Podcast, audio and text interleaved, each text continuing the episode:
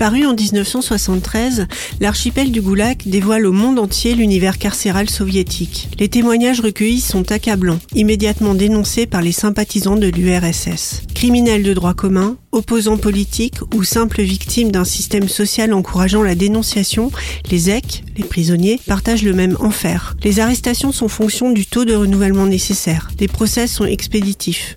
Le goulag semble un ogre toujours affamé. Toute personne entrant dans le système judiciaire est broyée, digérée. Les peines sont souvent longues. Les familles ne savent pas où partent les condamnés. Le goulag est une autre planète, déconnectée des vivants.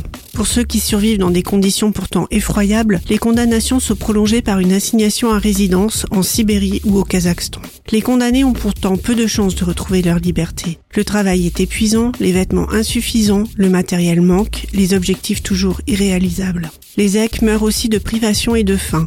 Les rations sont trop peu caloriques pour affronter les conditions climatiques et les tâches exténuantes. Elles sont inégalement réparties entre les prisonniers. Au Goulag, il vaut mieux être un prisonnier de droit commun qu'un prisonnier politique. Tout est fait pour que les EC se battent entre eux. Et certains ont le malheur de tomber sur des gardiens sadiques ou qui accaparent à leur profit les ravitaillements. Si vous êtes impressionné par l'épaisseur de cette œuvre, commencez par lire Une journée d'Evan Denisovitch. Alexandre Solzhenitsyn y décrit une seule journée d'un prisonnier du Goulag. Gestion du morceau de pain, astuces pour conserver les pieds au chaud et au sec, relation avec les autres zecs et les gardiens, la survie semble tenir du miracle pour le lecteur. L'archipel du Goulag d'Alexandre Solzhenitsyn vient d'être réédité. Il est à découvrir dans votre bibliothèque ou en poche chez votre libraire préféré.